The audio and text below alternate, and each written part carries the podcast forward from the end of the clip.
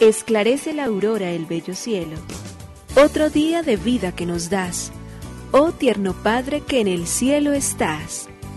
A esta hora, unamos nuestros corazones en alabanza al Señor, Creador de todo cuanto existe. Compartamos el Evangelio. Reflexionemos en su palabra. Esto es, Esclarece la Aurora, con el Padre Antonio Ramírez. Bienvenidos.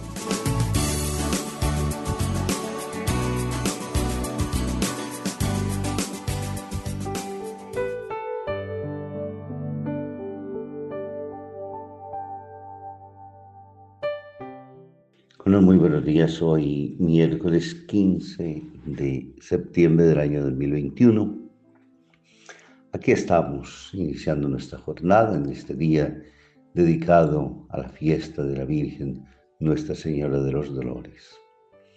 La mujer del sufrimiento, la mujer de la fidelidad, la mujer erguida, mantenida, no doblada ni rendida nunca por ese sufrimiento que indudablemente siente y ve en el corazón cuando sabe que su hijo está pasando por los momentos más difíciles y complejos de la existencia. ¿Qué madre puede permanecer tan tranquila y tan serena? Y María lo hace justamente porque además de conocer a su hijo, además de amarlo con todo el corazón, también ella se ofrece como víctima allí junto al altar de la cruz. Por ello, en medio de este dolor y de sufrimiento con el salmista de, podría decir ella, a ti me acojo Señor y no quede yo nunca defraudado, tú que eres justo, ponme al salvo inclina tu oído hacia mí. De María aprendemos que cuando llega el dolor y el sufrimiento hay que confiar muchísimo más profundamente en Dios. Es lógico que la vida sea un momento de prueba difícil, es lógico entender que la vida está signada por muchos momentos de situaciones difíciles y complejas probadas en el dolor. Es lógico que podamos entender de que parte de nuestra vida esté entonces siendo probada, pero también es lógico entender en aquel momento que es cuando más necesitamos de Dios y cuando mucho más fuerte nos debemos acoger a Él, agarrarnos de su mano, sentirnos entonces abrazados, con la certeza y la seguridad de que nunca vendremos defraudados. Ponemos la confianza en el dinero y terminamos defraudados. Ponemos la confianza en los hombres y terminamos defraudados. Todo finalmente hacia afuera se convierte en una gran amenaza, pero en la certeza de que en Dios jamás aunque aparentemente, porque podemos mirar nosotros a nuestro alrededor y darnos cuenta de que verdaderamente hay muchas cosas que nos ofrecen inestabilidad y hay quienes se pueden burlar de nosotros también diciendo, no confiaba tanto en el Señor, pues diríjale a Él la oración para que Él le resuelva todos los problemas. Pero sabemos y tenemos la certeza de que solo en Dios, Él que es nuestra roca, que Él es nuestro refugio, que es el baluarte, que es el único que puede salvarnos. Por ello nos agarramos al Señor para pedirle hoy y siempre que nos lleve y nos tenga siempre de su mano. Por ello le decimos gracias, oh Señor, Creador del universo. Nos unimos a la Iglesia Universal que ora. Esclarece la aurora el bello cielo, otro día de vida que nos das. Gracias a Dios, Creador del universo Oh tierno Padre que en el cielo estás, nuestras voces unimos al concierto que el universo eleva ya en tu honor.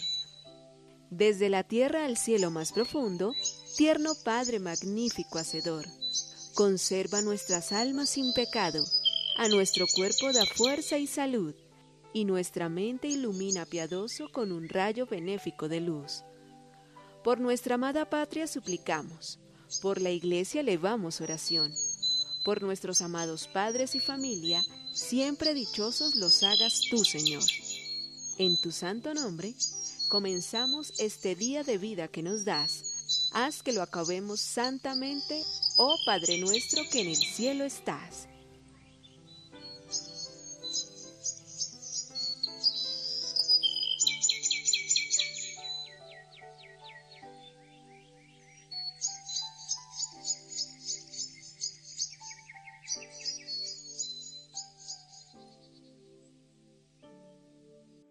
Reformar el mundo sobre la base de la persona humana. Mientras su esposa estaba ausente, un importante hombre de negocios tuvo que permanecer en casa cuidando a dos chiquillos suyos muy traviesos. Tenía importantes problemas que resolver, pero los dos pequeños no lo dejaban en paz.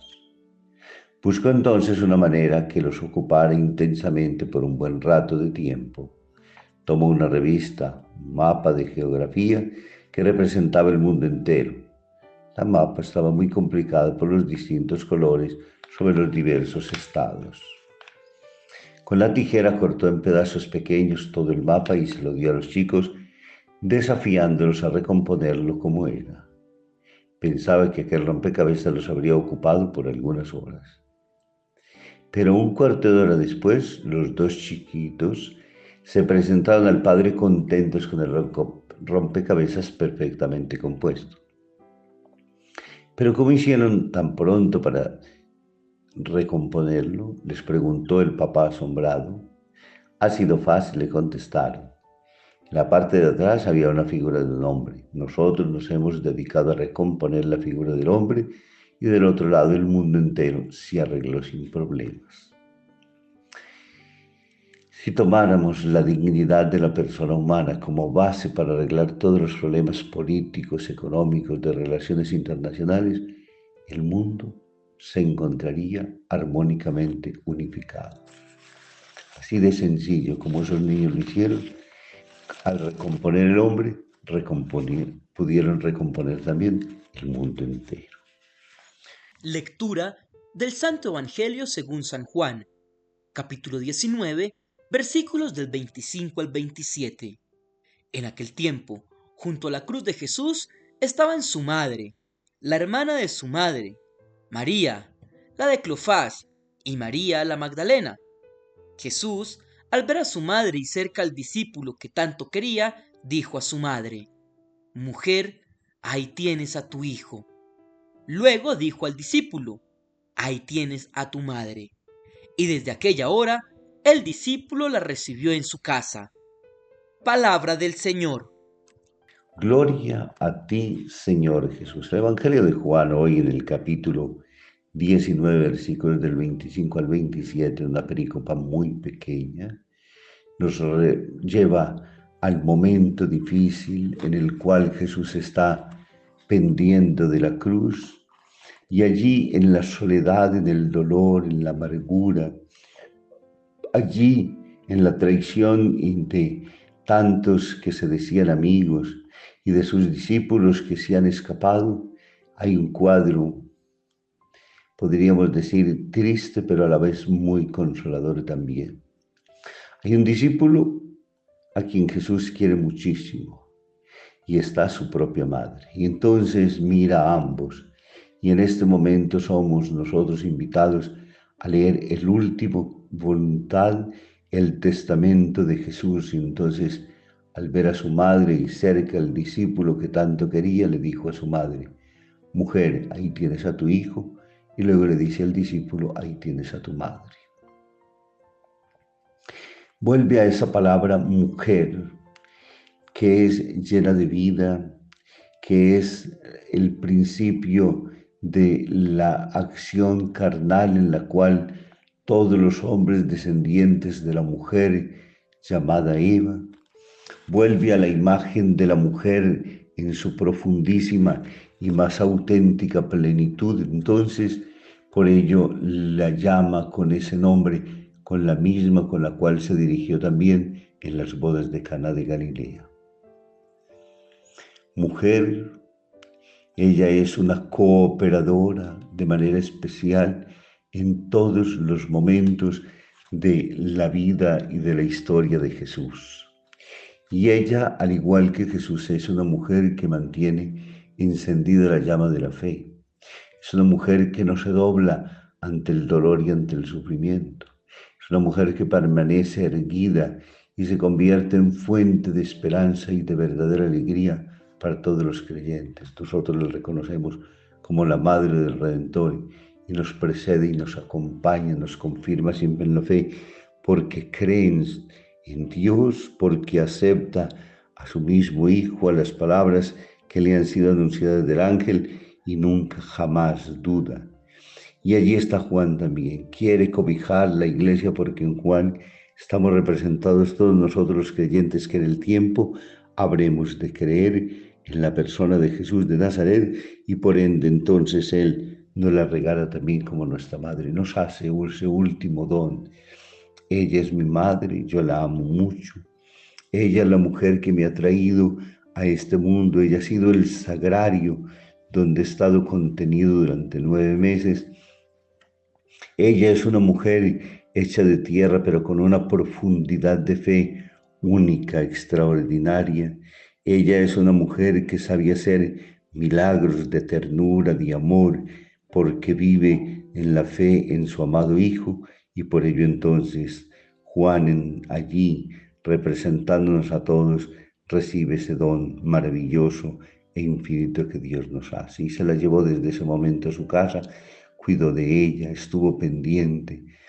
Hay una bellísima poesía de una monjita que ya falleció, que Jesús el jueves santo está con una cara triste y melancólica y en ese momento entonces le pregunta, ¿qué te aflige, maestro?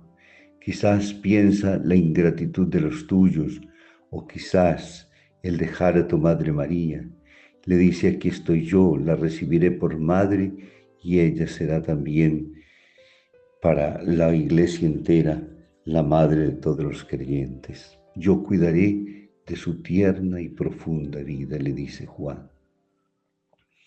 Y en la gratitud inmensa entonces allí están siendo consignados el uno al otro y ambos están recibiendo María para recibir esta iglesia, para cuidar de ella, para hacerla crecer en la fe, para mantenerla en los momentos de dificultad. Cuando el dolor apremia, allí están los ojos para que los volvamos a la Madre y en ella encontremos la fuerza para combatir ante todas las pruebas de la vida. Y en Juan para sentirnos abrazados entonces también llevándola a nuestra casa y haciéndola sentir verdaderamente la Madre de Dios y la Madre nuestra. Nos bendiga el Padre, el Hijo y el Espíritu Santo. Muy feliz día para todos.